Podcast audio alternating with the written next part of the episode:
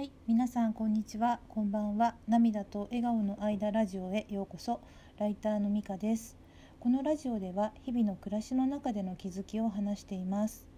今日は実は今週末1月30日土曜日の13時から始まる SBI アートオークションの下見会に行ってきたので、その様子のレポートと感想をお話ししたいと思います。現代アーティストで画家の杉田洋平さん杉ちゃんのファンの方は杉ちゃんのブログなどで今回の SBI アートオークションに杉ちゃんの作品が3点出品されることはご存知かと思います。私は予定では今回はね入札しないつもりなので下見会は行かない予定だったんですが誰でも行っていいっていうこととスギちゃんの作品を直接見られるチャンスということで行ってまいりました。下見会は本日1月27日水曜日12時から19時と明日1月28日木曜日11時から18時に東京都渋谷区猿楽町のヒルサイドテラス F 棟1階にあるヒルサイドフォーラムというところで行われています。駅でいうと東急東横線の代官山駅から徒歩3分ぐらいだったと思います。とても近いです。え私あのまたねスギちゃんファン仲間のエリさんと一緒に行ったんですがあの本日の13時頃下見会に伺いました。まず入り口で検温と消毒そして再入場の時に必要なリストバンドをいただきました。その後代表者がなんかちょっと名前電話番号人数とかを書きました。そしてその受付のすぐ横にスギちゃんの作品のロット番号367のピピスシリーズ64って読むんですかねがありました。あのスギちゃんのブログとかあるいは SBI アートオークションの電子カタログなどで見た人もいると思うんですけど絵の具の皮をキャンパスにキャンバスに着せたシリーズの作品です。であの写真ね撮りたいなと思って係の人にお聞きしたら自分で楽しむ分には撮っていいよっていうことだったので撮らせていただきましたそしてその後ね他の方の作品が並んでいましたで最初はあの、まあ、スギちゃんの作品を見せていただくのがね目当てだったこともあったんですけどなのであの他の作品はさらっと見ようかなと思ってたんですけどなんかすごいみんなみんなすごい素敵な作品だったのであの普通にね展覧会に来た感じで じっくり見させていただきましたそしてね思ったんですけどこんなに素敵なね作品をしかも無料でねたくさん見られるなんてまあ下世話な言い方かもしれないですけどすごくお得に感じました。それからねあの言い忘れちゃったんですけど会場にいらっしゃった皆さんねびっくりするくらいカジュアルな服装だったんですよね。そしてねたまたまかわからないんですけど年齢層がすごく若い方が多くてびっくりしました。あの私の予想はなんか大御所みたいなお金持ちの年配の人がたくさんいらっしゃるのかしらみたいなイメージで特権階級とか貴族みたいな人ばっかりでそれこそね自分は場違いでこっそり見ようかななんて思ってたくらいなんですけどあのー、私はとりあえずまあ自分なりに美術館とかコンサートくらいに行く感じの服装では行ったんですがもっとカジュアルでもね大丈夫そうな感じでした。で普通の美術館とね展覧会と違うのはあのオークションなので金額が書かれていることなんですよね。表記の値段については今日聞いた話があるので後でお話ししますね。でその後何個かのブースというか小部屋みたいなところにがこうあったのでその順路というか順番に作品を見ていったんですがスギちゃんのね残りの作品の2つが並んで飾られていました。ロット番号368アンタイトルロット番号369ブルーターバンです。作品はねぜひスギちゃんのブログや電子カタログで見てくださいね。その後建物の中をまあ一周回るような感じで展示されている作品を見て出入り口に戻ってきました。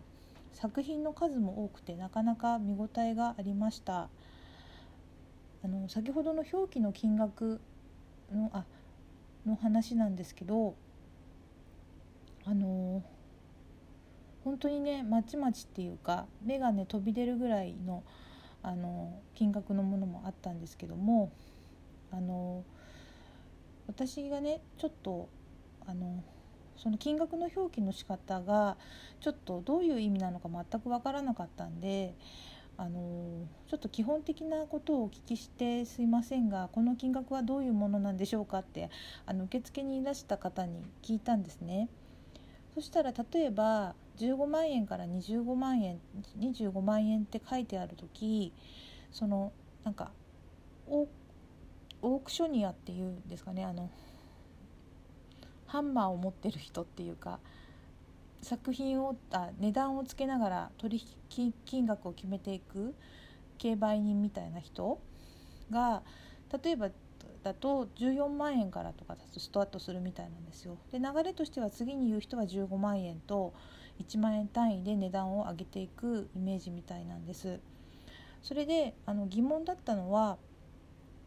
例えば15万円から25万円って書いてあるんですけどその25万円っていう表記が何であるのかっていうことが分からなかったんですよね。だから実際には25万円以上に、ね、なる場合ありますよねって聞いたらそうですとある意味この上限額はあまり意味がないんだけど